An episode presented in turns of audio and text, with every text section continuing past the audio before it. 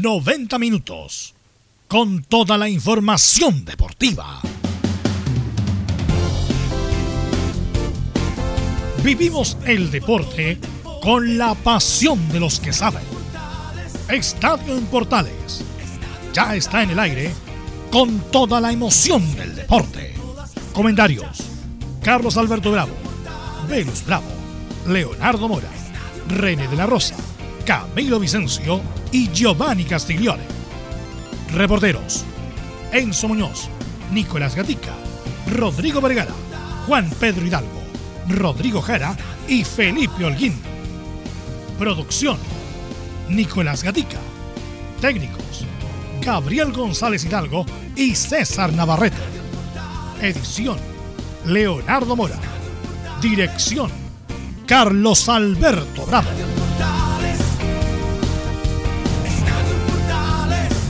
Estadio en Portales es una presentación de Ahumada Comercial y Compañía Limitada. Expertos en termolaminados decorativos de alta presión.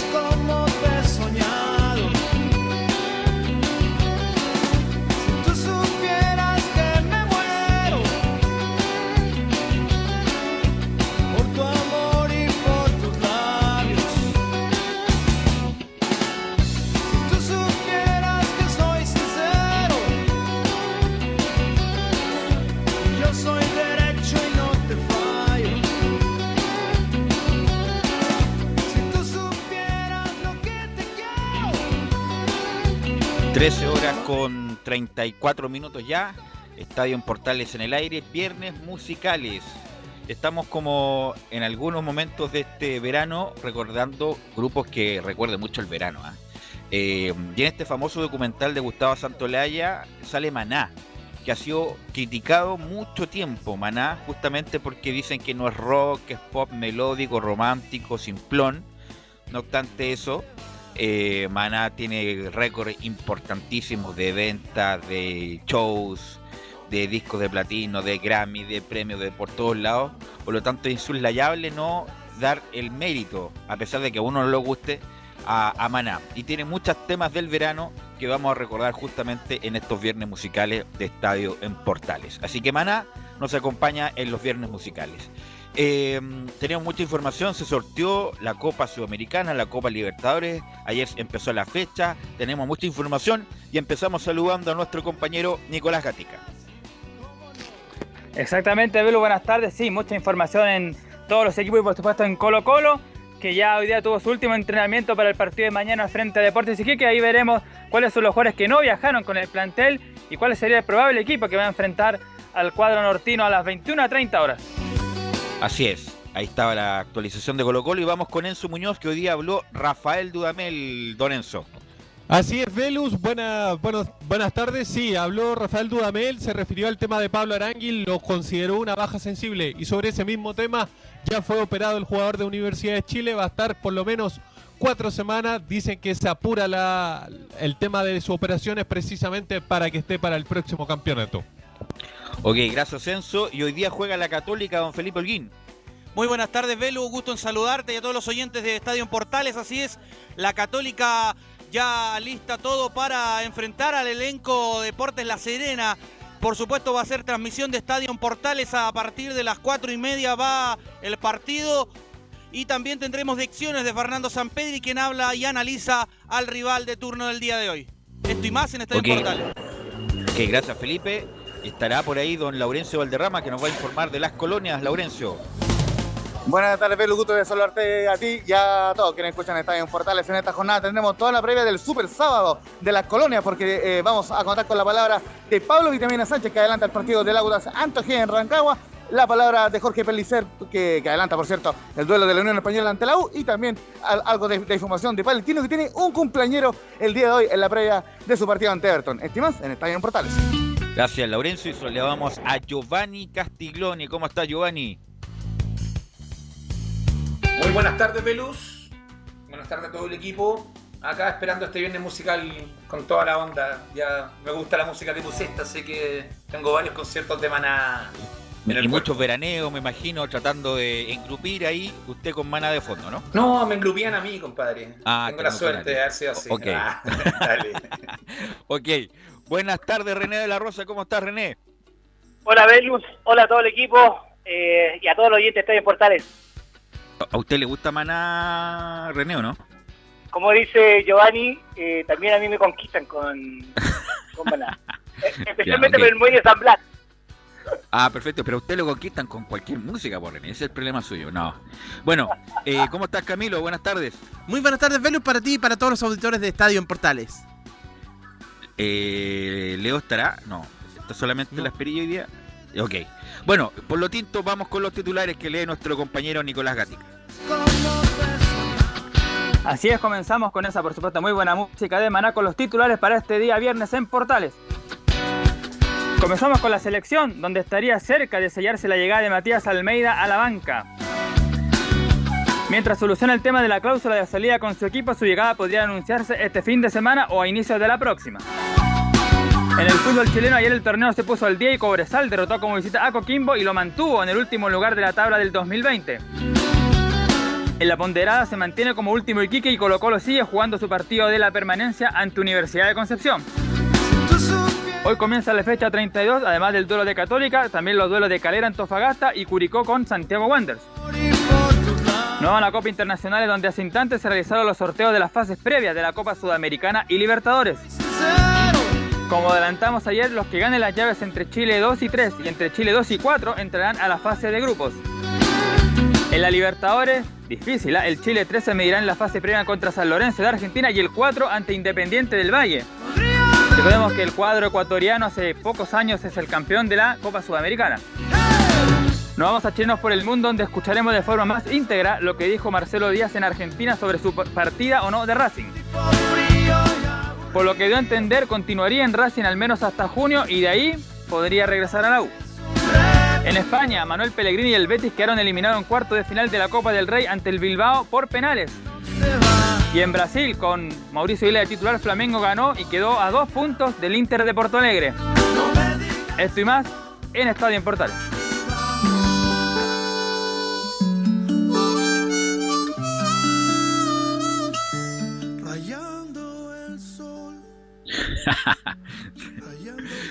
Bueno, yo tengo. Yo tenía un amigo que. que siempre le poníamos no sé cuál tema de maná, la verdad. No me recuerdo cuál. Y le recordaba a su polola que lo había pateado. Entonces, bueno, era una mala broma en todo caso, pero. Pero no claro, estábamos, no sé, típico 2 de la mañana, eh, carreteando y después poníamos maná todo chancho y él recordaba y se ponía melancólico, todo lo demás. Era una maldad, la verdad, porque ¿En, en no se lo hace a nadie. Algarrobo, Pelus, eran esos carretes? No, no sé, me parece que eso fue en Pichigangui, me acuerdo. En Parece. Chillán. Pichigangui, Pichirangui. claro. Perfecto. Muy linda ¿eh? Sí, una, un viento, una ventolera increíble ahí en, en esa zona. Este es con Pablo Alborán Leo, ¿no? Sí. Bueno, eh, ya, yendo al fútbol propiamente tal, René, debido a tu experiencia, preguntándote por, por tu experiencia, ¿cuál es la peor, en, dirigiendo en primera división me refiero, ¿ah? ¿Cuál es la peor cancha que te tocó dirigir, eh, René?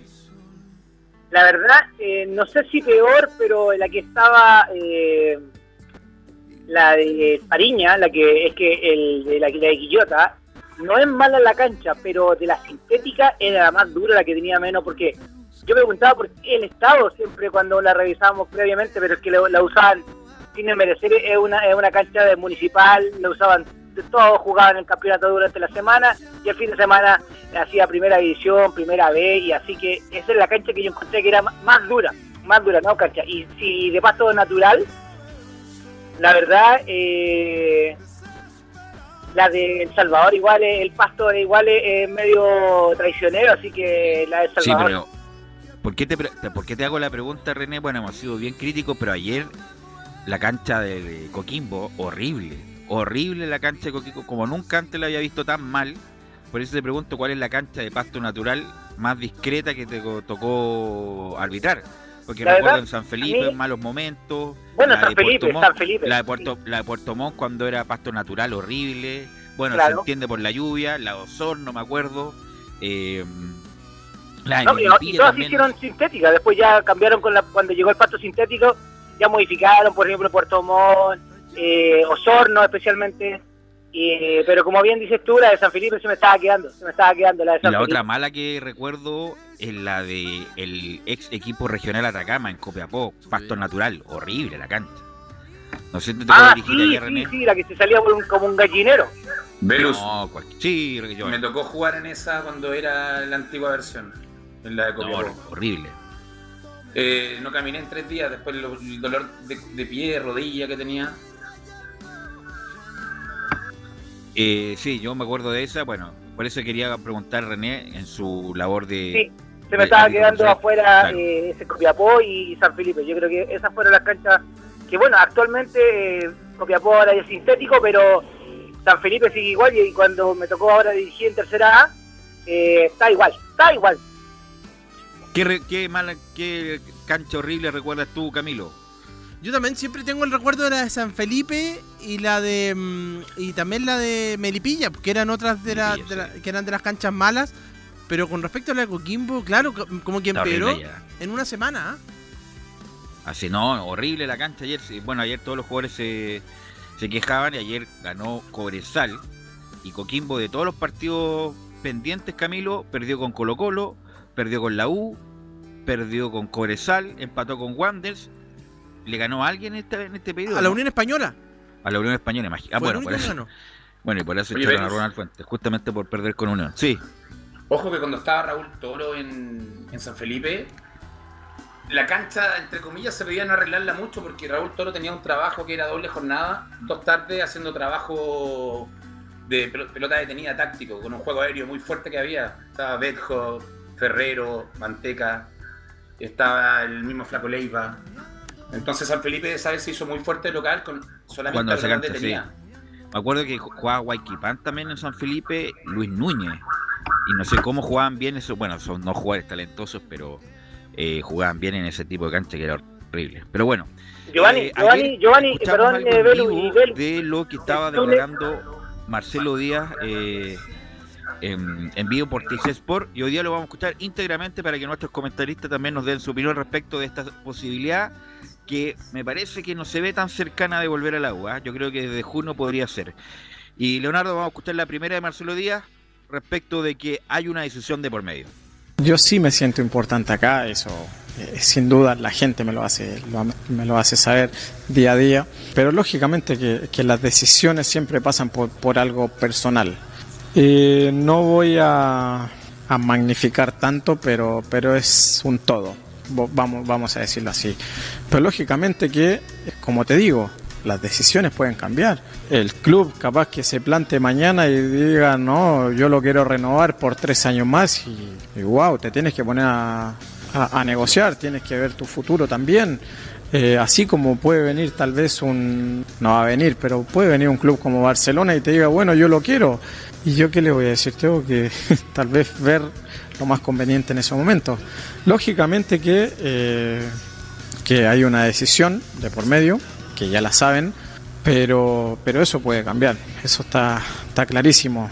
Estamos en, en un año o estamos viviendo en un mundo en que es incierto, es inseguro todo y, y no nos podemos eh, privar a nada.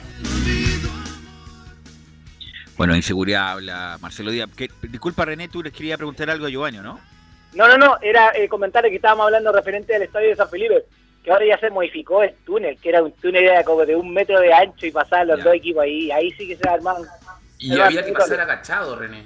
Sí, pues sí, era, y, era, no y la escalera era como así, subir de frente, weón, de frente al caballo, así que era muy peligroso y también eh, se podían co- eh, formar muchos conflictos y nadie veía nada.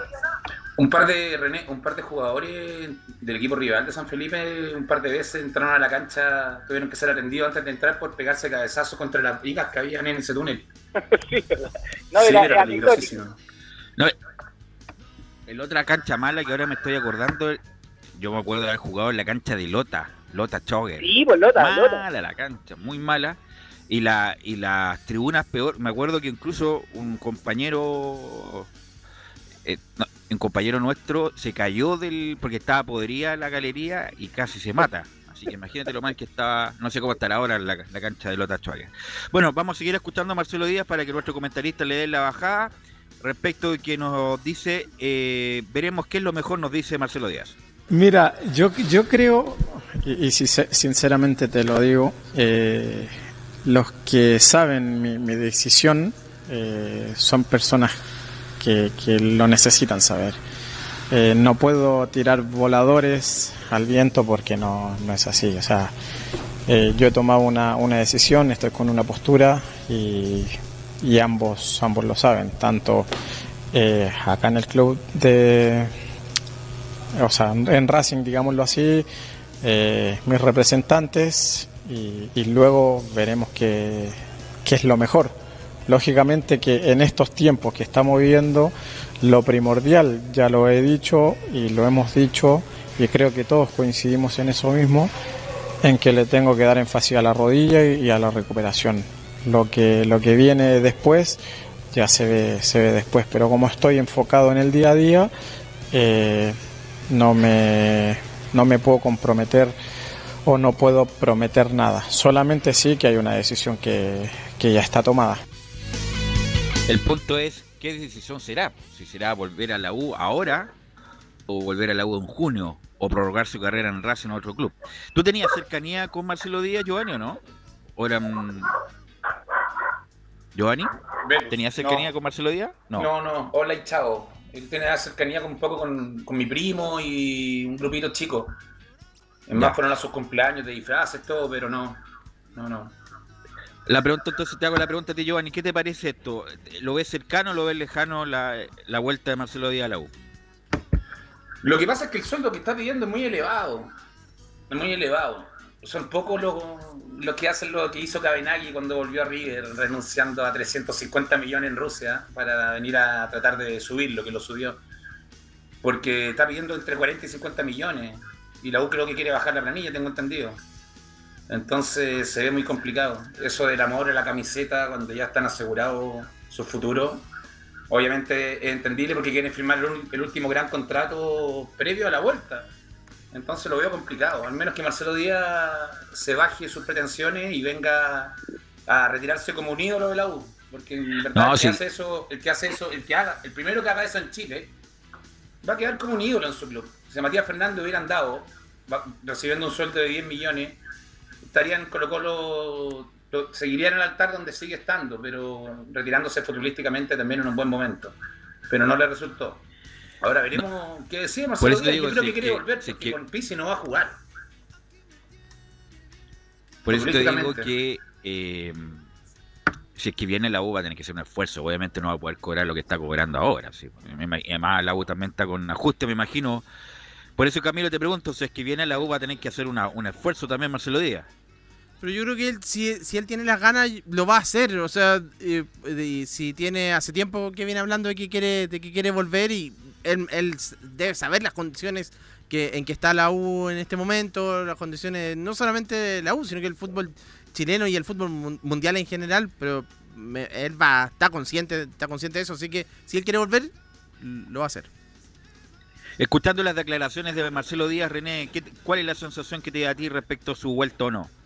No sé si era Marcelo Díaz, no sé si era Luis Miguel o Bielsa, no sé, pero en la mezcla que tenía ahí de... El Peineta Garcés. Sí, ¿verdad?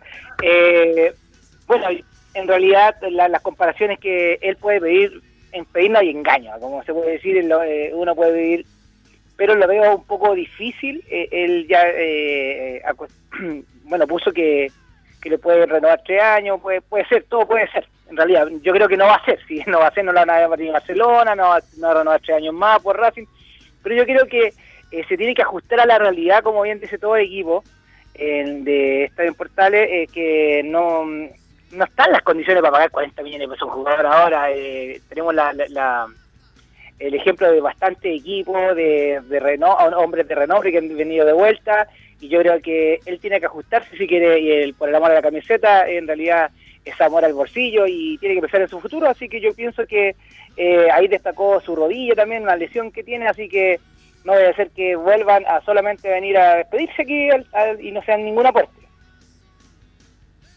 Por eso digo, la pregunta es, es si es que vienen ahora, viene ahora Marcelo Díaz. Lo No dejó viene, como para abierto. mí no Ayer pensamos no. que era, había, claro, que había sido como más categórico. No, lo tengo tomado y lo- la gente Racing sabe. Pero no me quedó nada claro lo que dijo Marcelo Díaz. Si vuelve ahora, Velus. si vuelve después, la verdad. no- sí, Ojo con San Paoli, que también lo está lo tiene en su, en su carpetita para llevárselo al... no, pero Marcelo Díaz no vuelve a Europa. No. No, no, San Paoli en Brasil. T- Tampoco porque el que está comprando el minero es eh, Nacho Fernández de River Plate.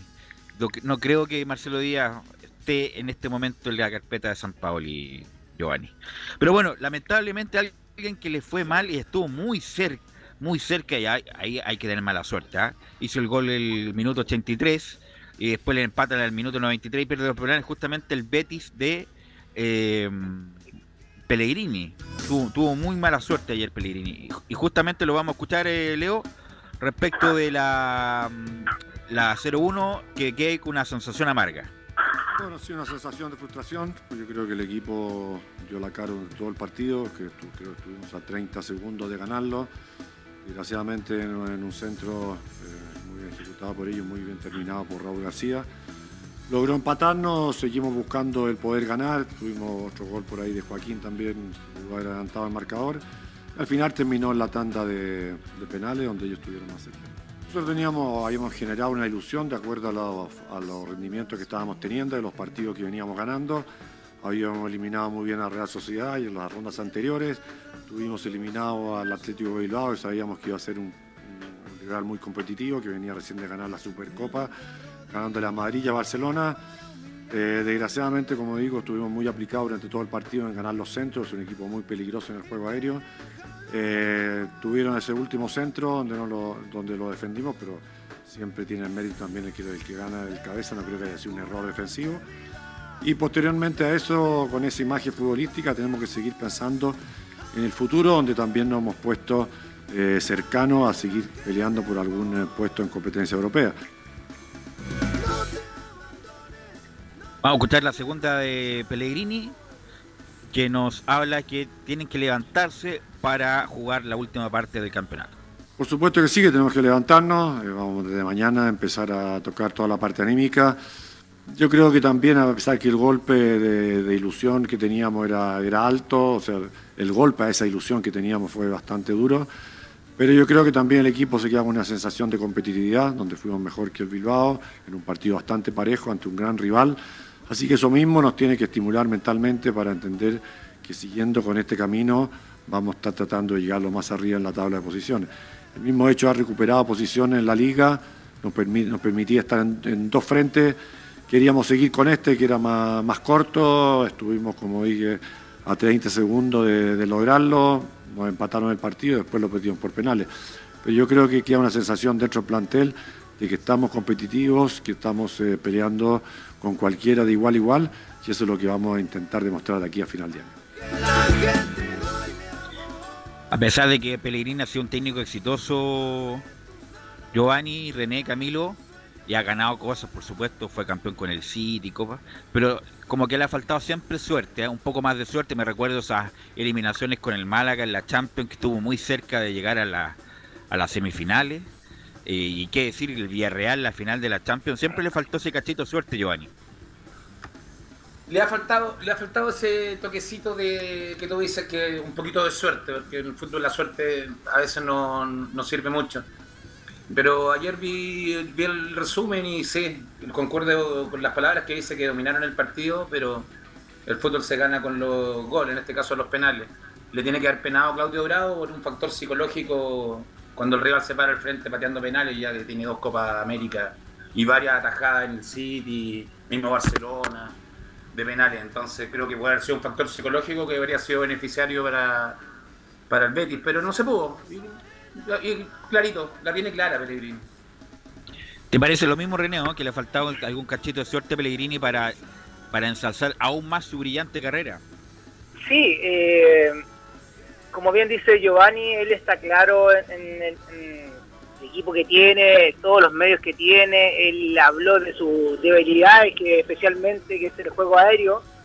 Eh, la suerte, bueno, eh, la suerte que se puede aplicar en un técnico es fundamental, pero a la suerte hay que ayudarla con eh, y, lamentablemente le ha faltado a, a Pellegrini pero yo creo que ha hecho una buena campaña por algo, ha durado tanto en, en el extranjero, no es de dudar todo lo que ha hecho, pero eh, lamentablemente eh, yo creo que merece más él, pero la suerte, no sé si suerte, no, la palabra yo creo que no es suerte, eh, a lo mejor eh, entrega más de, de, de, los jugadores, a lo mejor su forma de ser, no sé, porque de preparado, él es preparado por algo, ha estado en todo el equipo, en los equipos que ha estado, ha, triunfado, pero eh, siempre le falta algo. y eso es lo, que yo podría criticar, pero destacar sí. eh, su un. En estas llaves de Camilo. eliminación directa, sobre todo si uno lo ve en el historial, ahí es donde más le, donde le está faltando, como tú bien lo recordabas, Velus también. Eh, le pasó con, con el Real Madrid también, claro, en la, en la Champions, con el Manchester City, con el Málaga y también, eh, bueno, en esta misma Copa del Rey, pero, pero en cuando, cuando es torneos, claro, ahí obviamente lo, ahí obviamente lo hace, mm, eh, le, le, va mejor. Así es, bueno, así que bueno, ojalá, por lo menos, por lo menos el Betis esta, esta temporada no, está, va a estar peleando el descenso. Bueno, hoy día se sorteó, le voy a preguntar a Camilo, aprovechando estos, estos minutos que nos quedan, el sorteo de, de, este primer bloque, del sorteo de la Sudamericana y de la Copa Libertadores, Camilo, para ver en qué lugar del mundo quedaron los equipos chilenos que van a jugar esta competición. Sí, vamos con el de la Sudamericana, en este caso en primera, en primera instancia, que, bueno, eh, el Guavirá va a enfrentar a Nacional de Potosí, pero hay que recordar que los equipos chilenos se van a enfrentar el Chile 2 con el Chile 4 y el Chile 3 con el Chile 1. Todavía no están definidos. Eso es lo que en realidad no lo que más nos no, interesa. Pero no, está, no están definidos todavía para después ingresar a la fase Claro, si fuera hoy, si fuera hoy, el Chile 1 sería la U, me parece, ¿no? El Chile 1, la U. Sí. Eh, con la tabla de hoy jugaría con. Un minutito. Bueno, ahí lo, lo vamos a buscar. Sí, pero sería el Chile 2 con el Chile ya, 4. Y la Libertadores. ¿Ya? Ya, y el de la el Libertadores sería uh, el Chile 4, va a jugar con Independiente del Valle de Ecuador.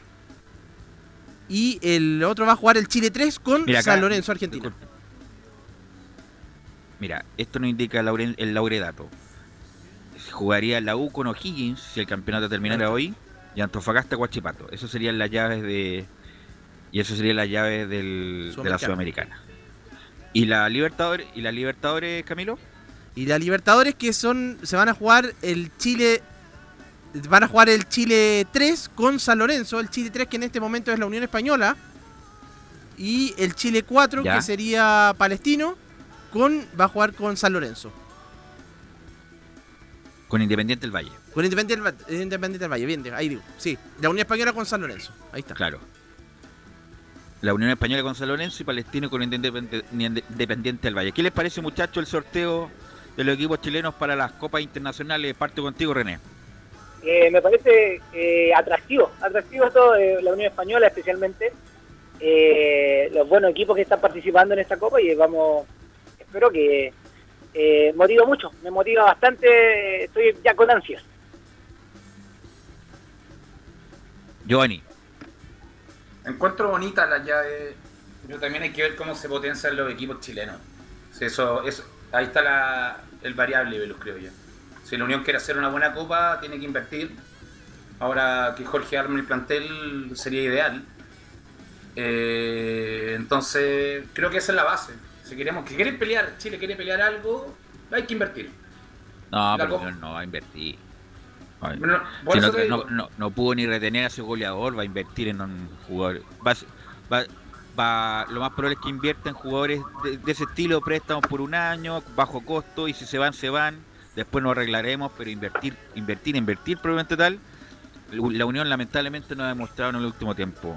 Pues se le da a los jugadores y no hace nada por retenerlos. Así que bueno. Sí, sí, no, sí concuerdo contigo, pero creo que la única forma de poder tratar de hacer que la Unión vuelva a estar como cuando estuvo con Acosta peleando en cuarto para pasar a semifinales contra Cruzeiro, cosas así, que el hincha crea que pueden hacer algo, tienen que mejorar el plantel, porque como lo hablamos hace una semana, eh, dejó partir a muchos jugadores, sobre todo al 9, que era el 9 más, de los más importantes de Chile, sin importar que estuvieran en qué momento del torneo, eh, donde siguieron en punta con, con Ronald Fuentes en, en los tres primeros. Entonces, es una duda, pero veremos cuáles serán los otros equipos y ver si algún equipo en verdad quiere tratar de dar la pelea en esta copa que es durísima, que es la más difícil, creo. Antes de cerrar este bloque, le quisiera preguntar a René Confeso, hincha de Unión Española, ¿qué le parece la llegada de Jorge Pelicera al equipo hispano, René? Me parece, eh, a ver, motivante nuevamente, he utilizado muchas veces eh, hoy día esa palabra, me, motiva mucho porque Pelicer yo lo conozco, eh, las campañas que ha hecho en Auda, en Católica, ya es de, renombre, no me asusta que haya estado fuera del fútbol tanto tiempo, esto es como andar en bicicleta, no se, no se va a olvidar de un día para otro, no. Pero él ha estado actualizado, yo creo, porque personalmente, eh, bueno, he, compartido con él cuando estaba como activo, eh, como árbitro yo, eh, compartimos fuera de la cancha incluso, y es un hombre muy educado, es como estilo Pellegrini, es una, es una copia de Pellegrini, así que estoy bastante motivado y ahora con No, la claro, Unión- el hermano pobre de Pellegrini. Claro, hermano, pobre Pellegrini. Así que esperemos que, que sea una buena campaña y especialmente la Unión que lo necesita y efectivamente eh, se, se fue que la parte administrativa ha ido perdiendo mucho mucho potencia, ha, ha depotenciado, valga la redundancia, a la Unión, vendiendo sus jugadores y como bien dice Giovanni, en esta Copa tiene que reforzarse y para que tenga un buen desempeño. Ok, René, te quiero agradecer estos minutos. que Te toca arbitrar este fin de semana, ¿no? No, porque ya te recuerdo que ahora es una sola eh, final. Eh, Terminó. juega Ro- Rodelindo con Limache ahora la final, eh, de, solamente de la final única. Y se va a jugar en el en Quillota, estadio de Quillota, así que ahí se va a saber el campeón Este campeonato- solamente, pero ya eh, Limache y Rodelindo están en segunda profesional. La tercera, ¿cuándo vuelve a jugar? ¿Cuándo se renueva el campeonato? En mandar una información que estaríamos hablando de marzo, no creo que antes. Marzo, ya, ok. Ok, René, muy agradecido, muy amable. Nos escuchamos, nos escuchamos el próximo lunes. Gracias, Belu. Saludos a todo el equipo y a todos los oyentes de Portales y que tengan un buen fin de semana. Vamos a ir a la pausa, Leonardo Mora, y volvemos con la UC y la U. Déjame curarte vida, déjame darte todo mi amor. Ángel. Radio Portales le indica la hora. 14 horas, 5 minutos. Comercial IAC Compañía Limitada. La mejor calidad mundial en laminados decorativos. Comercial IAC Compañía Limitada es Vertec en Chile. San Ignacio 1010, Santa Rosa 1779, Avenida Mata 446 y Portugal 501. Comercial IAC y Compañía Limitada es Vertec en Chile. AIG Legal es un estudio de abogados cuya misión es entregar una asesoría directa, veraz y personalizada para todos los ciudadanos. Contamos con especialistas en derecho de familia, herencias y derecho laboral, entre otras áreas. Visita nuestra página web www.aiglegal.cl o comunícate con nosotros y agenda una reunión sin costo al número más 569 73 04 67 92 AIG Legal. ¿Quieres tener lo mejor y sin pagar de más? Las mejores series de televisión, los mejores eventos deportivos, equipo transportable, películas y series 24/7. Transforma tu TV a Smart TV. Llama al 973-718989. Twitter arroba panchos. Termolaminados de León, tecnología alemana de última generación. Casa Matriz, Avenida La Serena, 776 Recoleta. Foro 22 622 56 76. Termolaminados de León. Visita www.radiosport.cl, el sitio web de la Deportiva de Chile. Programas, noticias, entrevistas y reportajes, podcast, radio online y mucho más. Todo lo que pasa en todos los deportes lo encuentras en www.radiosport.cl. La Deportiva de Chile en Internet. No se pierda todos los días a medianoche, lunes a domingo en Radio Portales, el tren del recuerdo. Conduce Salvador Fernández. Solo canciones inolvidables de su época. Contáctese con Salvador Fernández al foro 22 319 7959. Le esperamos esta medianoche con el tren del recuerdo en Estación Portal. Por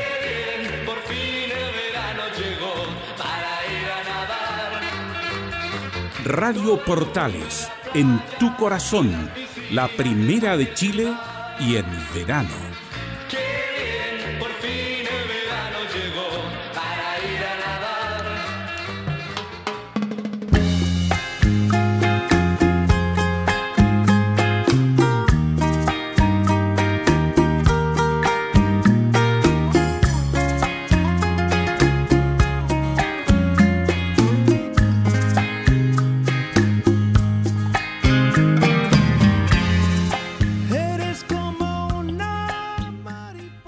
14 horas con 9 minutos ya. ¿Algún recuerdo con Maná, Camilo Vicencio, no?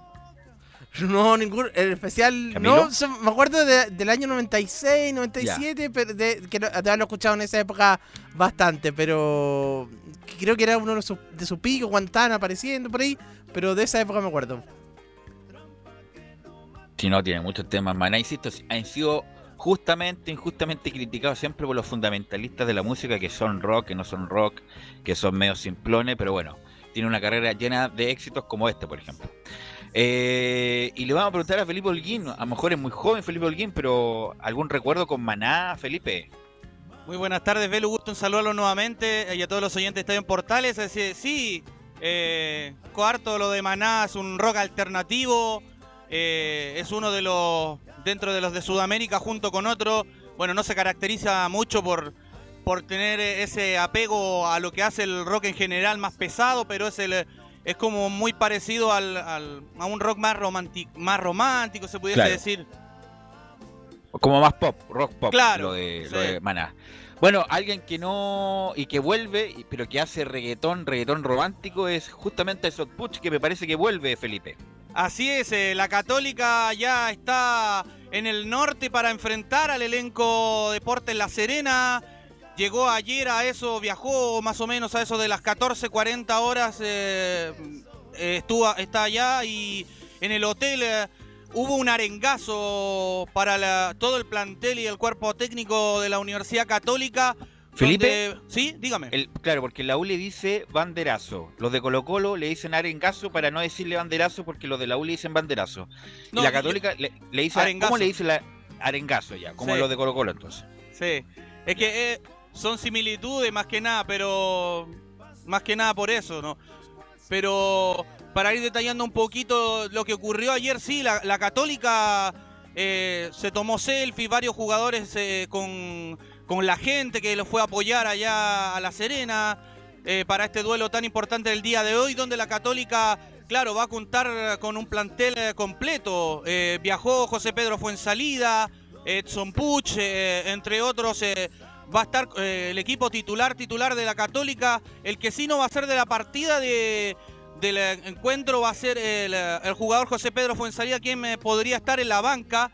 Eh, y también el otro que va desde el arranque, como bien lo decías tú, Velus, es Edson Puch, quien eh, iría desde el comienzo junto con Gastón Lescano. Y eh, la formación, claro, lo que sí habría una variante en la defensa, como lo venía detallando hace informes anteriores. Tomás hasta Uruaga iría en la saga central en desmedro del jugador de sub-20 Carlos Salomón. Sí, eh, y hablando de Puch, es bien discreto su. Considero que ahí nomás sus, sus temitas de Exxon Puch, pero esto, una paréntesis hablando musicalmente. Eh, pero lo de Salomón, bueno, usted que comenta regularmente Católica, eh, hasta Uruaga se está jugando sus últimas chances de renovar, Camilo, ¿no? Sí, las últimas ha tenido. No ha sido. eh, a ver, no- nunca logró eh, consolidarse como, como titular en la, en la Católica. Bueno, tenía la dupla que era de Valver Huerta y Germán Lanaro, pero los últimos partidos justo coincidió con la lesión. eh, pero se está jugando la última. Ahora tiene que, tiene que aprovecharla realmente. De los todos los juveniles que han, que han debutado este año o, o esta temporada, Giovanni, ¿a quién destacarías tú, Giovanni?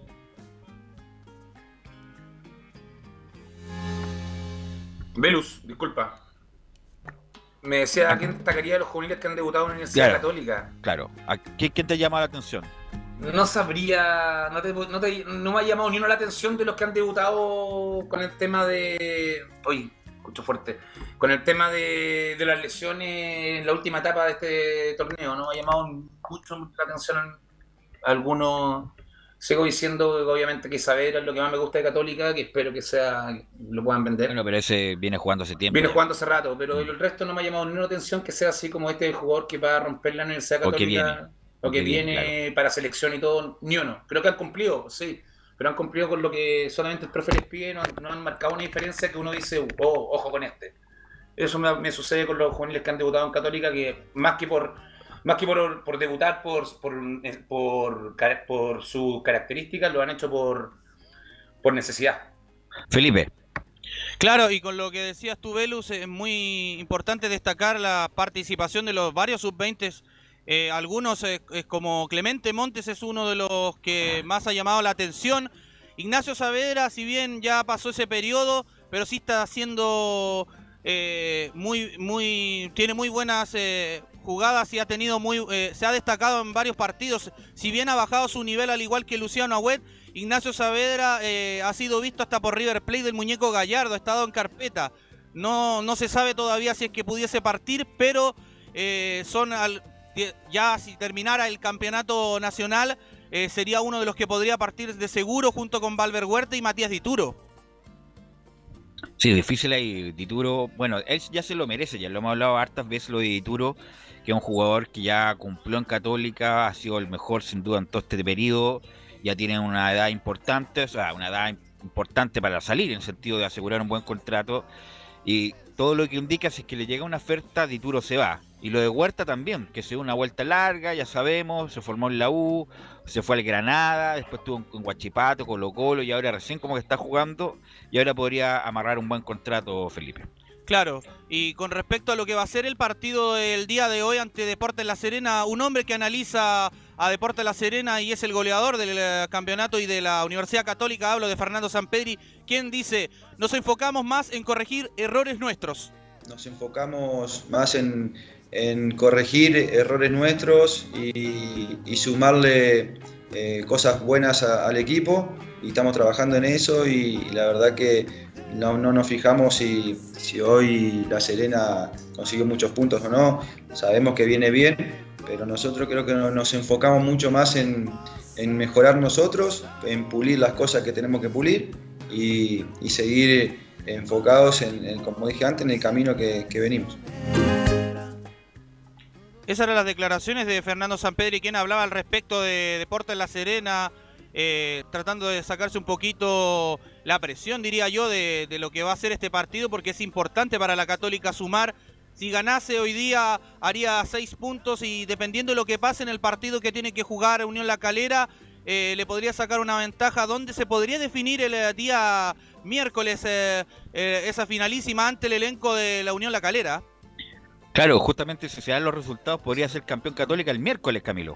Exactamente, partido que ya está programado para las 21.30 horas, así que claro, por eso par- este partido es bien, bien importante ahora, sacando esta, esta ventaja, manteniendo los tres puntos, eh, ya el miércoles podría haber campeón. Imagínate, ¿ah? Católica y tricampeón, lo más probable del fútbol chileno. Felipe. Sí, y sería algo histórico para la Católica, un tricampeonato que nunca la- lo ha hecho, nunca lo ha obtenido.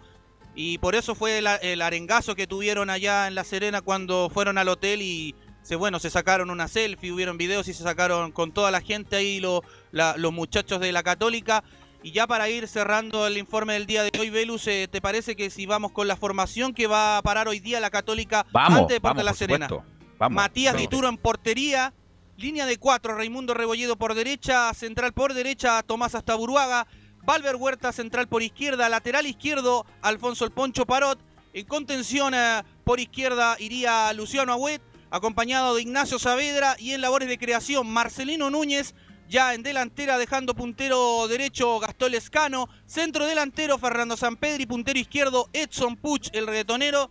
Esos serían los 11 de Ariel Holland para enfrentar en esta finalísima para el cuadro de la Universidad Católica ante el elenco de Deportes de La Serena. Bueno, la... Coordenadas del, pa- disculpa, coordenadas del partido, Felipe. Sí, eh, empieza el partido, eh, la transmisión comienza a las cuatro y media, eh, el partido ya parte a las 5 de la tarde. Camilo. Sí, por lo menos la ofensiva ya recupera a los jugadores, es la delantera titular, la que estaba jugando durante todo, todo el campeonato, así que ahí va a ser un peso importante. eh, Gastón Lescano ya tuvo minutos contra O'Higgins y anduvo bien, y ahora hay que ver cómo, cómo eh, el nivel en que vuelva eh, Edson Puch, que hasta antes de la lesión no estaba eh, en su mejor versión. Y por supuesto va a ser transmisión de portales digital hoy día que tenemos triplete de transmisiones. Gracias, Felipe. Muy buenas tardes. Y vamos con don Enzo Muñoz Capaz que le pregunte por Maná. Me dijo, no, yo no nacía. Yo no, yo no, yo no había nacido, no tengo idea quién es Maná, pero le vamos a preguntar igual a Enzo Muñoz. ¿Cómo estás, Enzo? Buenas tardes, Belu. No, con Maná, Maná es parte de, de los recuerdos de uno. Pero Ya. no, es una banda que sí, que obviamente uno ha escuchado. Ya. No, bueno. no, no puedo, no puedo decir que es mi placer culpable ni nada de eso. Me gusta Maná, he escuchado canciones. No es. No, no niego mi gusto por Maná en algunas canciones en particular. ¿Y se le ha dedicado a alguien especial? No, ninguna. Ya, Ninguna, solamente. Pero. se les dedica a usted. No, pero si habría alguna que dedicar, me gustaría que fuera mi verdad. Ese tema que tiene con Shakira. No sé si lo ha escuchado. Ah, Muy bueno. ya, perfecto, perfecto. Bueno, ¿qué me indica de la U que habló Rafael Dudamel, don Enzo? Sí, precisamente habló Rafael Dudamel y obviamente uno de los temas que se le iba a preguntar es sobre el tema de Pablo Arangui, que ojo, fue operado precisamente el día de hoy. Finalmente van a ser cuatro semanas en las que el jugador va a estar de baja, pero ¿para qué lo vamos a escuchar de mi voz? Escuchémoslo de un especialista, obviamente, como el doctor Radich, que habla sobre la recuperación de Pablo Arangui, la operación en particular. Pablo Arangui fue intervenido el día de hoy en la Clínica de la Universidad de los Andes. Su cirugía artroscópica de la rodilla izquierda fue exitosa y el tiempo de recuperación estimada se mantiene en las cuatro semanas. Así que quedamos todos muy contentos. Palabra de Fernando Radich, precisamente refiriéndose a. Ahí está la canción, esa era. Escuchemos a Rafael Dudamel porque también se refirió obviamente a la baja sensible de Pablo Aranguiz. La, noticia de, Pablo, te puedo decir de que, que nos ha generado una gran eh, tristeza, sobre todo, no solamente por no poder contar con él, sino que nunca es sencillo pasar por el quirófano. Teníamos la expectativa de acuerdo a lo comunicado por, el grupo médico, que pudiese estar en las últimas dos fechas. Eh, sin embargo, las molestias persistieron y, en, comunicación y en decisión de los médicos para ganar tiempo, pues han, decidido que lo mejor es que pase por el quirófano lo más pronto posible y ganar tiempo pensando en el torneo venidero. Ahí está la razón oficial de por qué finalmente Pablo Aranguiz se termina operando precisamente el día de hoy, que es con la finalidad de que esté para el próximo campeonato. Bueno, hay alguien que ha tenido hartas lesiones en su carrera, Giovanni Castiglione, le quiere preguntar de qué se trata esto de los meniscos, Giovanni. Velus. ¿Me, me escuchas? Sí, te escucho, adelante. Sí, no, el menisco yo nunca, nunca me lo rompí por suerte, pero el menisco es una operación muy rápida. Piensa que recuerda en el Mundial que Varesi se rompe el menisco y juega la final es. contra Brasil. En la época es. antigua, cuando la recuperación era muy lenta. Pero sí, bueno, hay En un mes va momentos a que- estar. Hay En momentos mes a que en menos, tres semanas Mm. debería estar ya prácticamente para poder estar a tiro de cañón en, volviendo después dos semanas más. En un mes, mes, mes y una semana debería estar ya disponible para, para jugar fútbol. Ya ha tenido mala suerte en su Muñoz, ha estado bastante lesionado en la U. bueno, tuvo un problema ahí en el, el dedo del pie y ahora está lesión, Enzo. Sí, algunos, algunos, los más escépticos obviamente, dicen que Pablo Arangui no quiere jugar mucho contra la Unión Española, porque si te recuerdas cuando se lesionó la primera vez del dedo gordo del pie, Fue precisamente contra la Unión Española y ahora ocurre nuevamente que Pablo Aranguis algo, algo pasa con los partidos con Unión Española que Pablo Arangui eh, no puede precisamente eh, poder jugarlo a plenitud en su mejor estado físico. Algunos dicen, "Mm, por ahí puede ser que su, su hincha hispano no lo deja jugar, pero, pero obviamente son especulaciones. Como dices, el tema es mi verdad, dice Pablo Arangui de, de lo de Maná. Pero bueno, eh, ¿qué más dijo Rafael Dudamel, Enzo? Bueno, también habló sobre las evaluaciones, que obviamente se le hacen a los entrenadores. Muchos se preguntan qué va a pasar con, con Rafael Dudamel después de estos tres partidos, el partido con Unión Española, el partido con Curicó Unido y el partido con Antofagasta. ¿Qué lo responde el mismo técnico? ¿Se siente seguro en el banco de Universidad de Chile? Escuchamos a Rafael Dudamel hablar sobre la evaluación que hacen. Nosotros los entrenadores estamos permanentemente siendo evaluados. Cada, cada fin de semana y cada partido siempre, siempre estamos presentando un examen. Nadie es indispensable en la vida, yo no me siento intocable, lo que sí intento es ser lo más profesional posible. Estos tres partidos son finales y ya después al final eh, nos sentaremos con, con los dirigentes, conversaremos sobre, sobre lo finalmente logrado. Ahí está más o menos Rafael Dudamel obviamente diciendo que son exámenes los tres que les quedan y que obviamente está en evaluación y se va a sentar con los dirigentes a ver qué va a pasar con su futuro inmediato. Bueno, ya yo lo he comentado ya que no debió nunca haber llegado Dudamel en la U, pero ya para qué vamos a dar la lata con eso. Así que se está jugando chances importantes Camilo, eh, Giovanni, Dudamel en estos tres partidos, porque una cosa es salvarse del descenso con estos tres partidos que pueden empatar, se pueden dar ciertas eh, combinaciones, pero otra cosa es que los gane estos tres partidos y termine con autoridad el campeonato, Camilo. Eso, y ahí si él quiere continuar en la, en la U, si quiere tener una esperanza, es que, que muestre, muestre algo como lo que hizo como contra Palestino, algo contra, contra Coquimbo también. Por ahí mostrar, aunque sea una, una, una mejora, pero eso es lo que, lo que le va a valer si él quiere continuar en la U. ¿Veluz? Giovanni, Giovanni. Eh, bueno, concuerdo con Camilo. Acá lo que tiene que hacer Dudamel, creo que prácticamente el descenso está salvado. Creo que tiene que ganar y obviamente para poder quedarse tiene que O sea, no ganar. está salvado Giovanni, porque lo que está salvado es el descenso directo, Sí, lo que no, está en cuestionamiento del partido de permanencia. de permanencia, pero Dudamel no, no- nos da un juego. Eso es lo que pasa. No, no- no- creo que no, da, no dio la talla. Él dice que está muy tranquilo, obviamente, con la cláusula de salida que tiene, que él no estaría tranquilo así. Pero él tiene que demostrar en los tres partidos que queda, que dudo que lo haga, dudo, de que tiene un estilo, una idea de juego, no un estilo, una idea, que por lo menos una idea. Cosa que, por lo mismo que criticábamos al profe Rueda en la selección, ¿te recuerdas? No nos daba nada. Y acá, acá no da nada. Él Así dice es, que está eso- tranquilo, que esto, entonces tiene que demostrar que hay, hay una idea para que armar un equipo él desde cero, porque él haría el equipo del próximo año, y que traiga a los jugadores de acuerdo a lo que él busca, pero primero que dé lo que busca, porque yo en verdad no sé lo que busca. Así es, Enzo.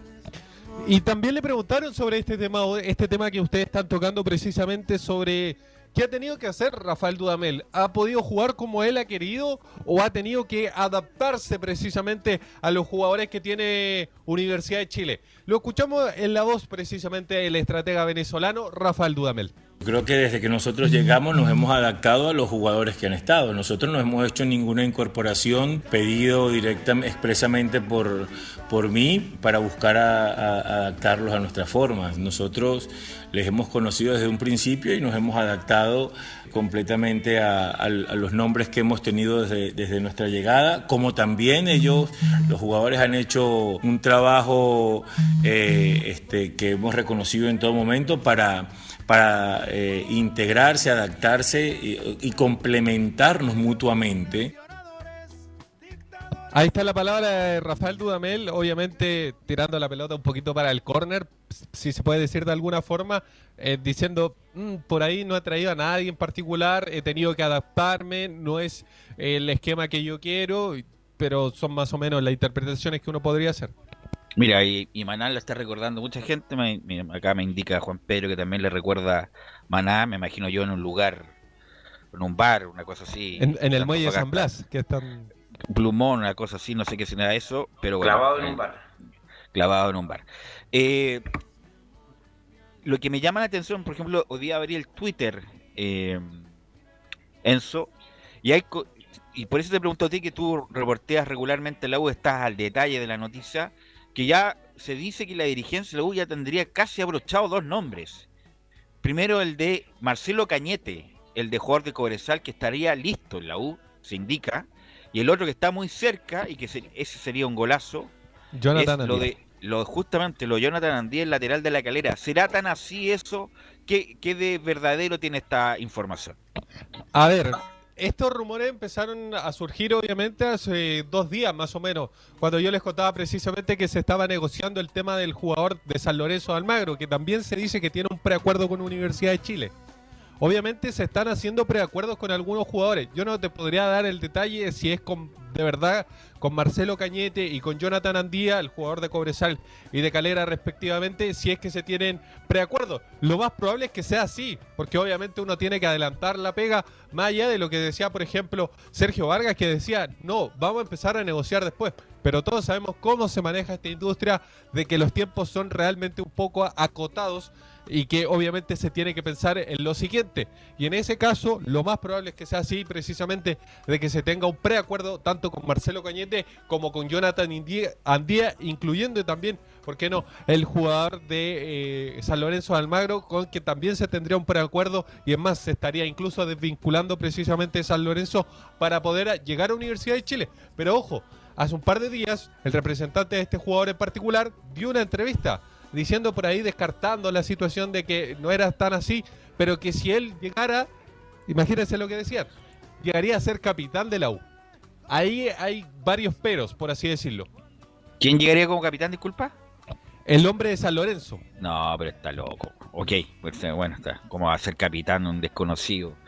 Eh, sí, Giovanni. Deben- estos nombres deben estar en carpeta y deben estar bien avanzadas lo- las conversaciones a la espera de que pasa con Universidad de Chile con el tema que hablamos del descenso que- del partido y obviamente que se quede en primera y que esté listo, porque no, no creo que invertiría también de una manera así fuerte.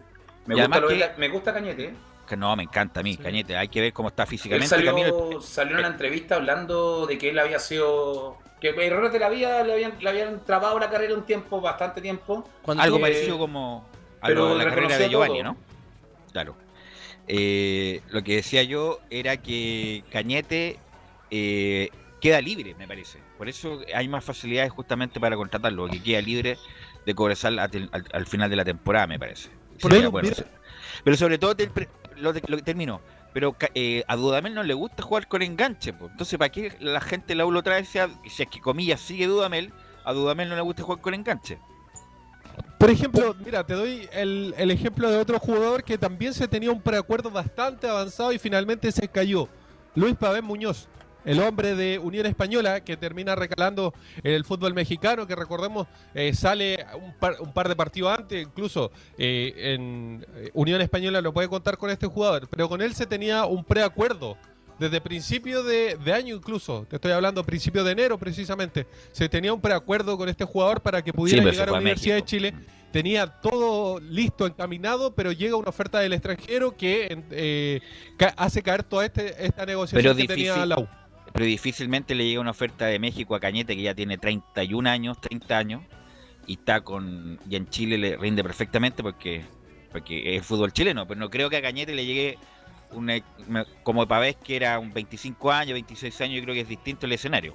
Creo yo. Cl- Claro, es, es distinto, pero a lo que voy yo es que en cualquier minuto se te puede meter otro equipo precisamente más allá del preacuerdo que se pueda tener con estos tres jugadores en particular. Eh, ¿Qué más me puede indicar de la U, Enzo? Escuchemos otra y la última de Rafael Dudamel que habla sobre el próximo rival, la Unión Española, que viene obviamente con técnico nuevo. Lo escuchamos acá en Estadio Portales al técnico venezolano de la U. Eh, enfrentándose dos equipos, digamos en circunstancias distintas, por ellos no estar apremiados en la tabla ponderada y nosotros sí, pero que también tenemos la posibilidad con mucha ilusión de poder acercarnos y desplazarles eh, en, esa posición de Copa Libertadores, entonces ambos equipos vamos a tener que, hacer un partido muy correcto para, poder pretender ganar. Es un partido que tiene todos los ingredientes para ser muy atractivo. Ahí escuchamos a Rafael Dudamel. ¿Qué ingredientes tiene la U para hacer este partido atractivo? Tendría a Fernando de Paul en portería, Matías Rodríguez por eh, siendo lateral por derecha, Osvaldo González vuelve a la titular junto con Luis Casanova que retorna obviamente a su puesto y Jambo Seyur como lateral izquierdo. En el mediocampo Camilo Moya junto con Gonzalo Espinosa, más adelante de ellos Simón Cotrera por derecha, Jimmy Martínez al centro y obviamente tirándose también para hacia la izquierda, dejando en delantera a dos hombres. El que viene a anotar dos eh, goles en formas consecutivas como Ángelo Enríquez y el que se quiere reencontrar con el gol. Hace más de un mes, un mes y un par de días, un mes y semanas que no anota, pero obviamente sigue siendo un jugador que genera caos en las defensas rivales, como Joaquín Larribey. Humo, dice Maná en uno de sus discos. Bueno, eh, gracias Enzo. Eh, ¿Las coordenadas del partido?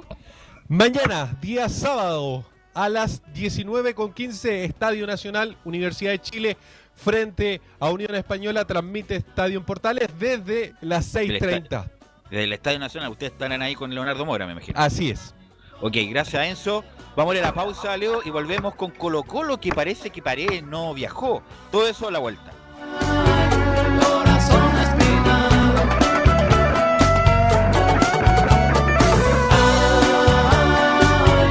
Portales le indica la hora. 14 horas 34 minutos. Termolaminados de León, tecnología alemana de última generación. Casa Matriz, Avenida La Serena, 776 Recoleta. Foro 22 622 56 76. Termolaminados de León. ¿Problemas de familia, herencias, laboral y otros? AIG Legal, estudios de abogados que entrega asesoría directa y personalizada para atender su situación personal. Especialistas en derecho de familia, herencias y derecho laboral, entre otras áreas. Comuníquese con nosotros y agende una reunión sin costo al más 569 7304 6792 o visite nuestra página web www.aiglegal.cl. ¿Quieres tener lo mejor y sin pagar de más? Las mejores series de televisión, los mejores eventos deportivos, equipo transportable, películas y series 24/7. Transforma tu TV a Smart TV. Llama al 973-718989. Twitter arroba panchón. Comercial IAC y Compañía Limitada. La mejor calidad mundial en laminados decorativos. Comercial IAC y Compañía Limitada es Vertec en Chile. San Ignacio 1010, Santa Rosa 1779, Avenida Mata 446 y Portugal 501. Comercial IAC y Compañía Limitada es Vertec en Chile en Radio Portales de lunes a viernes de 15.30 a 17.30 horas Salud Eterna, un espacio de conversación y orientación en el mundo de la medicina natural. Consulte con nosotros al 226-139-705. 226-139-705. Pida además su moringa olífera ancestral original de la India. Salud Eterna, de lunes a viernes, de 15.30 a 17.30 horas, en Radio Portales, la primera de Chile en tu corazón. Los esperamos.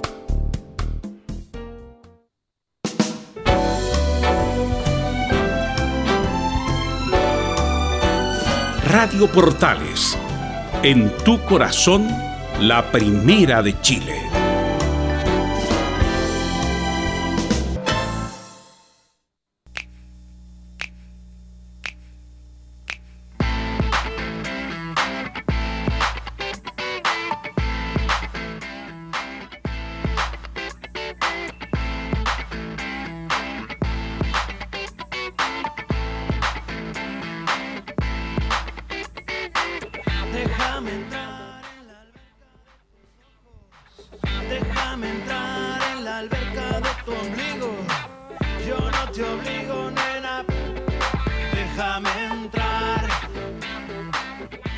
14 horas con 37 minutos. Antes de mm, ir con Colo Colo, Giovanni, eh, me preguntaba por interno, Giovanni, ¿qué es mejor? ¿Ir a la Copa Libertadores, que está muy difícil, o ir a la Sudamericana? Pero el formato de la Sudamericana, Giovanni, cambió. Hay que recordar que van a jugar los cuatro equipos chilenos entre ellos y solamente dos van a ir a la fase de grupo y de esa fase de grupo solamente clasifica el primero.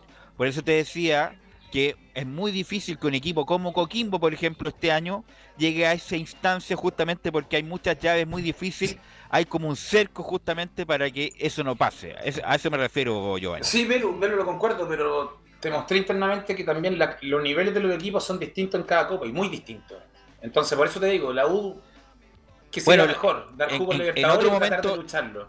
En otro momento, Lau, con otro equipo te diría la Copa Libertadores. pues, Obvio, obviamente, también. la Copa, la Copa Libertadores es la- el máximo trofeo. A pelearla. Pero habrá que ver cómo está, porque ni siquiera para la Sudamericana te diría que está, está, está siendo competitiva. Pero bueno, vamos a ver cómo termina la tabla y en qué, en qué eh, eh, copa clasifica la U y el resto de los equipos de que están peleando. Vamos a ir con, vamos a ir con Nicolás Gatica para que nos informe de Colo Colo y es verdad que Paredes no viajó Nicolás Gatica. Sí, es verdad que Esteban Paredes no viajó, lo mismo que Nicolás Blandi, como lo comentamos en el programa de ayer. Para Gustavo Quintero, los dos delanteros centro que tiene Colo Colo en este momento son justamente Iván Morales y Javier Parragués. Paredes y Blandi, por rendimiento, por lo que uno quiera, no, no existen en este momento para Gustavo Quintero. Lo mismo pasa con Jorge Valdivia, que no está 100% recuperado. Lo mismo para Marco Volados, que también era una oportunidad que pudiera viajar rumbo al norte, pero tampoco va a poder hacerlo Marco Volados. Y por supuesto los otros que tampoco van a viajar son Felipe Campos, que sigue lesionado después del partido con la U en esa jugada con Pablo Arangui quedó lesionado. Gabriel Suazo, que está fuera por acumulación de amarillas. Y Gabriel Costa, que también tiene una lesión que ya dijimos que estaría por lo menos dos semanas fuera de las canchas, por lo que el 10 del equipo, pese a que Matías Fernández y Leo Valencia están en la nómina, lo más probable que el volante creativo para mañana sea Ignacio Jara. Sí, pues jugó, jugó bien el otro día, entre comillas, hizo un gol. Me imagino que le van a dar la confianza a Camilo. ¿Quién sería Belu- eh, Camilo el lateral izquierdo de Colo Colo que reemplaza a Suazo? Bejar parece que se- según, según lo que nos contaba Nico en la, en la semana, se, se, se manten- se debería mantener el, ¿cierto Nico? Sí, debiera ser eh, Brian Bejar, pero en la práctica del día de ayer, el que probó como les quedó fue Ronald de la Fuente. ¿eh? Lo probaron ayer, pero como decían, quedaba todavía un entrenamiento hoy día. Así que hoy día van a ver, seguramente hoy día ya sabe Quintero si va a elegir en de la Fuente. Y Béjar, ayer probó con de la Fuente, pero yo creo que lo más probable es que Bejar va a ser el lateral izquierdo. Pero para responder a lo, de- a lo de Ignacio Jara, sí, por lo menos creo que jugó el, de me- es el mejor partido que, que ha jugado hasta el momento. Bueno, de los pocos minutos que tiene en Colo Colo contra, contra Unión La Calera, fue bueno, convirtió el gol, fue dio el pase para el otro, así que eh, hay que darle la confianza a Jara. Estos son los citados que salieron hace poco en la lista de Colo Colo. Dice lo, dice lo siguiente. Está por supuesto por orden de abecedario. Brian Cortés, Brian Bejar, Carlos Carmona, César Fuentes, Ignacio Jara, Iván Morales, Javier Parragués, Jason Rojas, el Chaco Insaurralde, Julio Barroso, Julio Fierro, Leonardo Valencia, ahí está la novedad, Matías Fernández, Maxi Falcón, Miguel Pinto, Pablo Mouche, Pablo Solari, Ronald de la Fuente, Vicente Pizarro y Williams Alarcón. Ahí están todos los citados que viajaron junto con el plantel de Colo Colo que hace aproximadamente habrá sido, no sé, unos 20 o 30 minutos atrás que salió justamente Colo Colo rumbo al aeropuerto. de la hecho, los pregunta- cuatamente Falcón y Quinteros. Pero la pregunta de Paredes, ¿por qué no fue? Porque una decisión técnica, tiene un problema físico. ¿Qué pasó con eso, eh, Gatica? No, no se entregan eh, mayores detalles de la ausencia de Esteban Paredes. No, no, sí sé que no se entregan, pero obviamente que no se entregan, pero ¿cuál es tu información, tu reporteo? ¿Fue por decisión técnica, algún problema muscular, algún problema de otra índole? No, decisión técnica, como lo decía ayer, para Gustavo Quintero, Morales y Parragués están hoy día por sobre Paredes y por sobre Blandi. Y eso que van a quedar dos fechas, va a ser poca la participación de Paredes en este periodo importante de Colo Colo. ¿eh? Bueno, habría que ver Disculpa. si Paredes... Sí, Yo no creo que esté que sea decisión técnica, yo creo que hay una decisión de por medio. En la distancia que está Colo Colo, decisión técnica, Paredes no lo deja fuera ni a palo. Por eso digo, entonces hay una, hay una cuestión de ya de prescindir de Paredes independiente como esté. Y hay que ver. Pero el contrato de Paredes hasta cuándo dura hasta fin- hasta mediados de año o hasta fin de año, Nicolás Gatica. Bueno, en un comienzo, como la mayoría de los jugadores que ya habíamos nombrado en su momento, como en Saurral de Mouche, termina ahora justamente, pues en, en fines de febrero cuando termina el campeonato y ahí tiene que sentarse, como se dice, a conversar con los dirigentes para ver si le renuevan por lo menos de aquí a fin de año o a mitad de año a Esteban Paredes. Ok. Velus. Sí. Me dicen que lo de Paredes ya es con Quintero directamente por las declaraciones que hace. Que hace con él. Que por la, la molestia de no haberlo citado el partido pasado. Al Sí, hacerlas eso- públicas parece que esto lo deja fuera de esta situación también. Entonces Así te quedamos Colo Colo sin Paredes hasta que termine el torneo. Insisto, desde que Paredes le hace el gol a la U histórico, ahí ha sido todo malo. Desde ahí en adelante ha sido todo malo para Paredes. Velus tenía que retirarse ese día. Hay que saber retirarse, por supuesto. Paredes Ese día, terminaba retirado en la gloria. me retiro, gol histórico, chao. Goleador histórico, el premio de Moza, 100 millones. A la te fuiste en la encima. gloria, a la U, listo. Ya con eso estaba Ese hecho. día era. Y después de todo lo que pasó de ahí en adelante, ha sido solamente bajada, declinación de Paredes. Nicolás Gatica. Sí, lamentablemente no después de ese día de, de octubre, cuando le hace el gol a la U el 216 eh, y supera ese récord y gana eso, claro. Ahí como que vino la bajada, también tuvo este problema con Harold Manicol cuando le dijo que habían personas que estaban seis meses no me querían hacerse dueño del club, o sea, ya empezó a tener eh, rencilla con, bueno, también tuvo alguna diferencia, incluso que se sabía, ¿no? Con eh, Aníbal Mosa tuvo alguna diferencia, pero finalmente, claro, se terminó sellando en, en, en cierta manera, porque no sé si están 100% recompuesta la relación entre Mosa y Paredes, por lo menos están mejores que hace un momento cuando hizo las declaraciones justamente el delantero de Colo Colo. Decíamos nosotros que Ignacio Jara le ganaría la pulsera tanto a Matías como a Leo Valencia, que viaja con el plantel para mañana. Escuchemos algunas justamente declaraciones del Nacho Jara, el jugador de Colo Colo. La primera que escuchamos del volante, creo que todavía no ha alcanzado mi 100%, dice. Creo que todavía no he, no he alcanzado mi 100%. Claramente hace mucho tiempo que no jugaba eh, varios minutos. En Brasil no se me dio tanto la oportunidad, pero la verdad que estoy súper contento, paso a paso. Bueno, estoy trabajando full en la parte física, eh, eh, en la parte táctica, en lo que me pide el profesor, lo que necesita el equipo y como he, como he mencionado a sus compañeros, a sus colegas, la disposición siempre, siempre va a estar y más en este momento que bueno, estamos, estamos, todos, estamos todos juntos trabajando para que podamos subir, subir escalones. Claro, bueno, en el partido de ayer Colo Colo estuvo muy atento, por supuesto, en el duelo entre Coquimbo Unido y Cobresal. Si el equipo de Coquimbo derrotaba al cuadro del Salvador, Colo Colo quedaba fuera de este partido por el descenso frente a la Universidad de Concepción. Lo mismo en ese caso, pero si empataba Oye, ayer, Coquimbo disculpa. y perdía como finalmente pasó, eh, va a tener que jugar ese partido frente a la U de Conce. Disculpe, si justamente ese partido parece que el generador de caracteres de Canal 13 tenía listo que ganaba Coquimbo, ¿ah? porque ponen ahí, la U juega el partido de la permanencia, Coquimbo perdió. Y justamente había pasado lo contrario. Coquimbo, bueno, Coquimbo perdió, disculpa, y la U salía de ese partido de la permanencia, pero seguían ahí el generador de caracteres de Canal 13 indicando que la U jugaba ese, partido que desafortunadamente para Colo Colo ese resultado no le vino bien Camilo en la, en la derrota de Coquimbo. No, no, pero ahora, pero igual dep- triunfando ahora frente a Deporte Iquique podría ya, me Depende parece- de Colo Colo. Sí, sí, depende de Colo Colo. Si Colo Colo gana estos partidos, sale de esa zona, sale del descenso, sale de- la zona de permanencia, sale de todo. No obstante, Giovanni, no recuerdo una campaña tan mala de Colo Colo, lo último, diría yo, desde el año, del últimos 30 años más o menos. Eh, oh, es que es lógico, o aparte, aparte no juega fútbol, cambio no juega bien al, fútbol, salvo unos chispazos en los partidos que ha logrado rescatar. Eh, sí, una campaña bastante mala y yo creo que a Colo Colo le asusta, al ser un partido único, le asusta mucho el duelo definitorio, porque nos tiene más acostumbrado, en, en- se lo ponemos en la balanza, nos tiene acostumbrado a no, jue- a no jugar a nada contra lo que ha jugado pocos minutos durante todo el torneo bien. Entonces creo que un partido malo ahí te mata segunda división. Colo Colo quiere zafar como sea de esto y, y veremos si lo ayudan o no lo ayudan. Estoy enojado con lo que le hicieron a Coquimbo, que creo que jugar seis partidos en tan poco No tiempo. quedaba otra, Giovanni. No sí, no quedaba otra. No Ellos, pidieron, otra. ellos pidieron suspender también los partidos, entonces Además. es todo. Entonces tenéis los pros y los contras, pero igual fue inhumano. Piensa que venían de. Se fueron de Chile para la semifinal, volvieron después. Entonces, no, fue, fue complicado y es complicado. Pero bueno, así es el fútbol y son las reglas que ellos mismos pidieron, porque ellos pidieron suspender los Así es. partidos. Y ahora Colo Colo creo que le tiene mucho susto a ese partido, que yo también le tendría, porque es un partido que te puede matar. Y matar Y pasa en la- cualquier cosa, y pasa en la cualquier calle, cosa ahí. en la calle tienes que ir desde Chile, los dirigentes también, entonces, porque te agarran los hinchas por haber bajado a Colo Colo por primera vez, imagínate, no.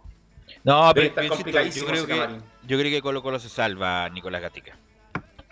Bueno, la última que vamos a escuchar de Ignacio Jara, el delantero de Colo Colo, justamente sobre el rival de mañana, sobre Deportes Iquique, y aquí responde Ignacio Jara.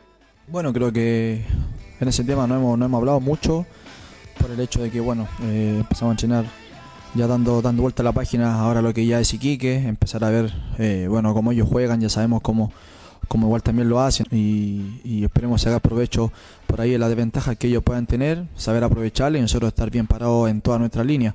Eh, con el profe, junto al cuerpo técnico y a todos mis compañeros, estamos todos en la misma sintonía eh, de poder y, y nos propusimos de poder hacer las cosas bien y sacar la mayor cantidad de puntos en estas tres finales, así que vamos, vamos a ir con todo ahí.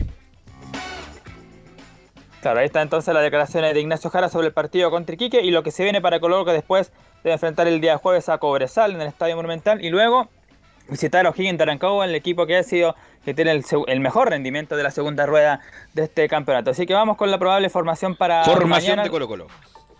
Claro, esto ha trabajado el técnico Gustavo Quinteros. En el arco Brian Cortés, lateral derecho Jason Rojas, primer central Julio Barroso, que es el capitán, segundo central Maximiliano Falcón, lateral izquierdo lo decía, ayer había probado con Ronald de la Fuente, pero yo creo que va a ir eh, Brian sobre perdón, Bejar sobre de la Fuente como lateral izquierdo. En la contención se mantiene a César Fuentes junto a Carlos Carmona. Para la salida, Ignacio Jara, que como dijimos, le ganó la pulseada tanto aquí a Matías Fernández como a Leo Valencia.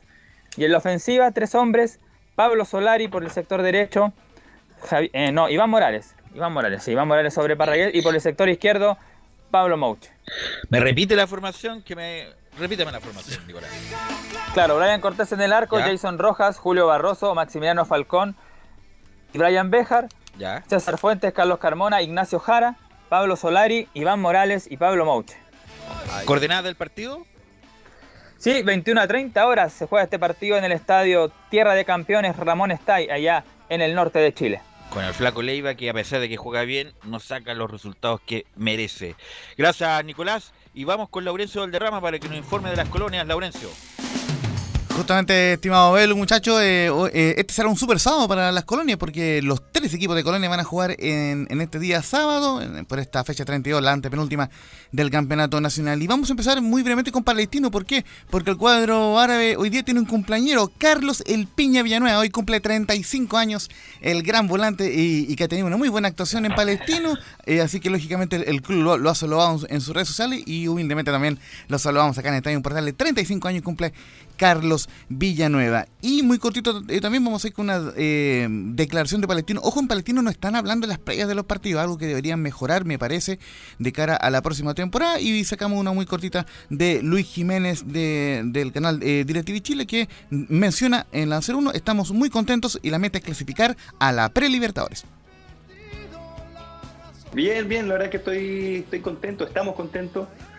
Eh, la verdad es que veníamos de un, de un momento complicado, su- supimos sacar a- adelante estos resultados negativos, salir de ese círculo, digamos, negativo. Y, y estamos en, en una posición que, que nos gusta y esperamos no, no dejarla escapar. Quedan tres partidos y depende totalmente de nosotros, así que esa es la, la idea, poder clasificar a, a la Prelibertadores. Por cierto, eh, la coordenada del partido de Palestino eh, será este sábado a las 5 de la, de la tarde como visita ante Everton. Ojo, hasta el momento en el estadio Sausalito. ¿Por qué? Porque recordemos que es centro de vacunación. Así que hay que ver si es que le confirman el estadio al cuadro eh, del Everton. Se ve una cosa complicada. eh, así que lo vamos a estar informando en las próximas horas. Palestino llega cuarto con Anunció, 47. disculpa, anunció la alcaldesa que iba a ser centro vacunatorio Sausalito. De hecho, empezó No, no, no. Y justamente empezó Claro. hoy en la mañana. Entonces, el tema es que eh, es muy de a improviso. Otro lado. Entonces, muy probablemente tenga, tenga que cambiar la programación. De momento sigue Everton Va- Palestino Sausalito. van a que jugar el Colchane, ahí hay una buena cosa.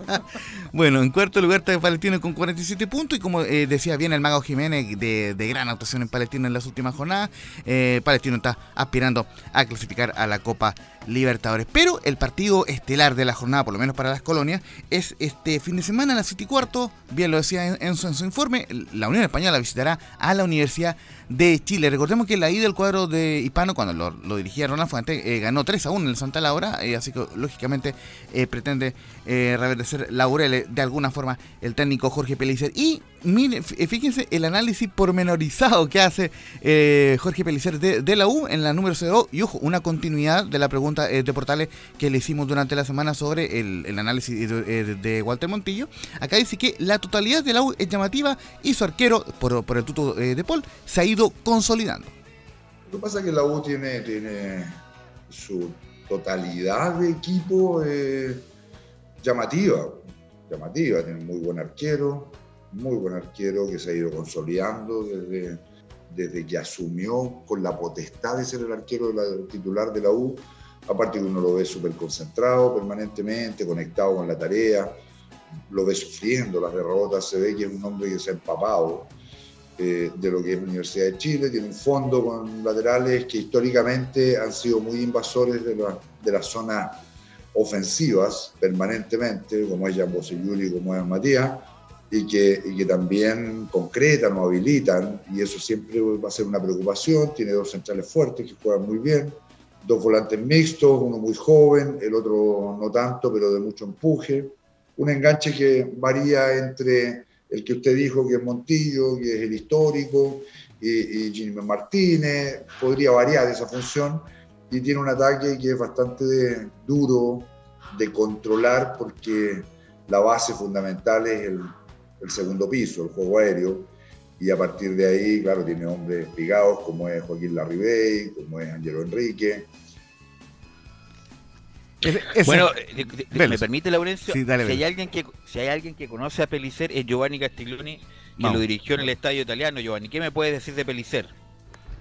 de Belicer, de Jorge, mira, tremenda persona, trabajador, incluso a nivel de estadio le dio mucha seriedad. Bueno, en el estadio estamos acostumbrados a tener entrenadores que pasan por el profesionalismo.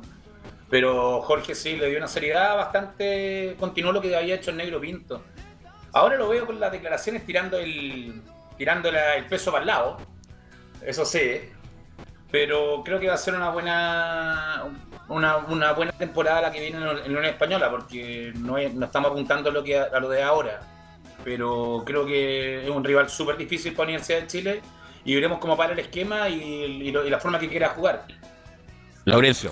Sí, y, y por lo menos otra de las declaraciones importantes que él dijo, que la vamos a solamente leer, dice que será motivacional para la U salir de los puestos de abajo y al mismo tiempo estar cerca de la Copa Libertadores. Eh, es decir, no lo ve como una presión para la U el hecho de jugar eh, por, por, digamos, eh, salvarse de la promoción en la tabla ponderada y dice que eh, valora aspectos muy positivos de la Unión Española como que es un equipo muy joven y compenetrado pese a la salida de eh, Ronald Fuentes. Eh, en, en la formación aún no está definida de la Unión, pero él dice que buscará tocar lo menos posible el equipo que le ganó a Curicó Unido eh, 4-2 con los dos goles, recordemos, del Misa Dávila, eh, así que muy, muy probablemente re- repita el equipo ante la U. Y vamos a ir de inmediato también con Audas justamente para eh, darle tiempo eh, también a la, cartelera musical. Y vamos a ir con una pregunta que le hicimos como Radio Portales al técnico Pablo Vitamina Sánchez sobre, eh, sobre Colo Colo, eh, recordando que eh, el, el visitará a O'Higgins de Rancagua este sábado a las 10 y media en el Estadio del Teniente de Rancagua. Y que Audas está de, decimoquinto con 36 puntos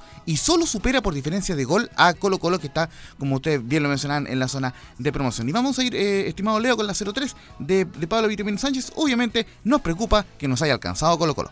Obviamente nos preocupa estar donde estamos, nos preocupa que nos haya alcanzado Colo Colo, hubiéramos deseado que, que Calera hubiera sostenido ese, ese 1-0 parcial que tuvo y que, y que lo sostuvo con comodidad hasta un momento. Después pasa esto que pasa en el fútbol, cuando yo hablaba al principio de los estados ánimo, mejor reflejo que lo que le sucedió a Calera no hay, que tenía el partido controlado con Iquique ganándole 1-0 con un hombre de, con un hombre de más, se empezó a confiar, se lo empatan y se lo ganan sobre la hora.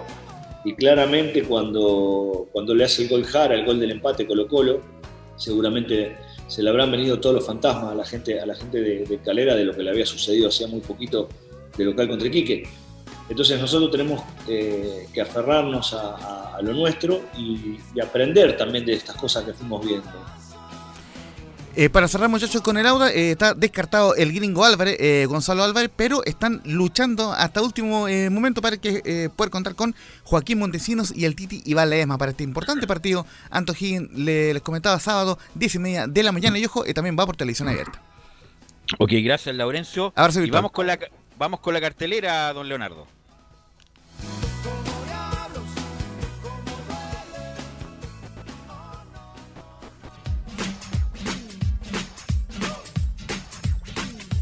Esa es la fecha de Estadio en Portales. Viernes desde las 16.30 horas. En directo. Desde el Estadio La Portada de La Serena. Deportes La Serena. Universidad Católica. Con el relato de Cristian Frey. Transmite señal digital de Portales. www.radioportales.cl Viernes desde las 19 horas. En directo desde el Estadio Bicentenario Nicolás Chaguán de la Calera. Unión La Calera. Deportes Antofagasta.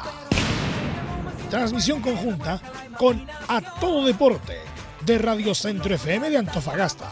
Transmite señal digital de portales www.radioportales.cl Viernes desde las 21.15 horas. En directo desde el Estadio Bicentenario La Granja de Curicó. Curicó Unido. Santiago Wanderers. Transmisión conjunta con Radio Portales de Valparaíso. Transmite señal digital de portales www.radioportales.cl Sábado, desde las 18.30 horas, en directo, desde el Estadio Nacional, Universidad de Chile, Unión Española, con el relato de Carlos Alberto Bravo, transmite señal digital de portales www.radioportales.cl Sábado, desde las 21.15 horas, en directo, desde el Estadio Tierra de Campeones de Iquique, Deportes Iquique, Colo Colo, con el relato de Anselmo Rojas, transmite señal digital de portales www.radioportales.cl Domingo, desde las 16.30 horas, en directo, desde el Estadio Esterroa Rebolledo de Concepción,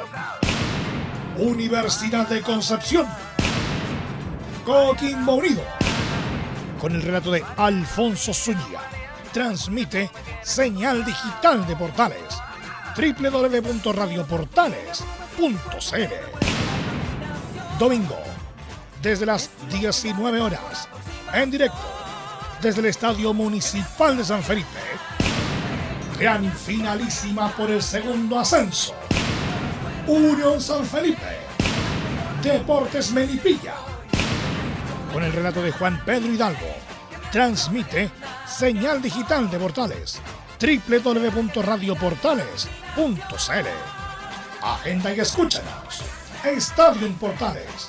Con la pasión de los que saben. Nutría, nutría la agenda de transmisión de Portales Digital y el tema este clavado en un bar se la dedicamos a Giovanni Castiglioni para cerrar. Muy gracias muchachos, ¿ah? gracias muchachos. Eh, Giovanni, Nicolás, eh, Camilo, a todos los muchachos, Leonardo, gracias por la puesta en el aire.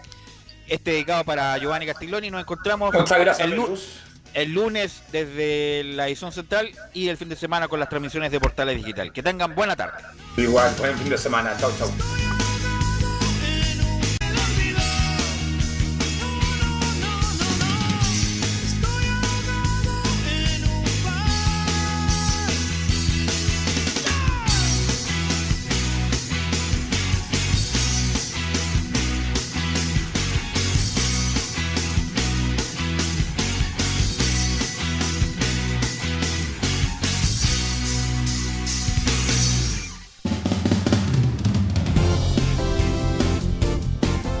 Fueron 90 minutos con toda la información deportiva.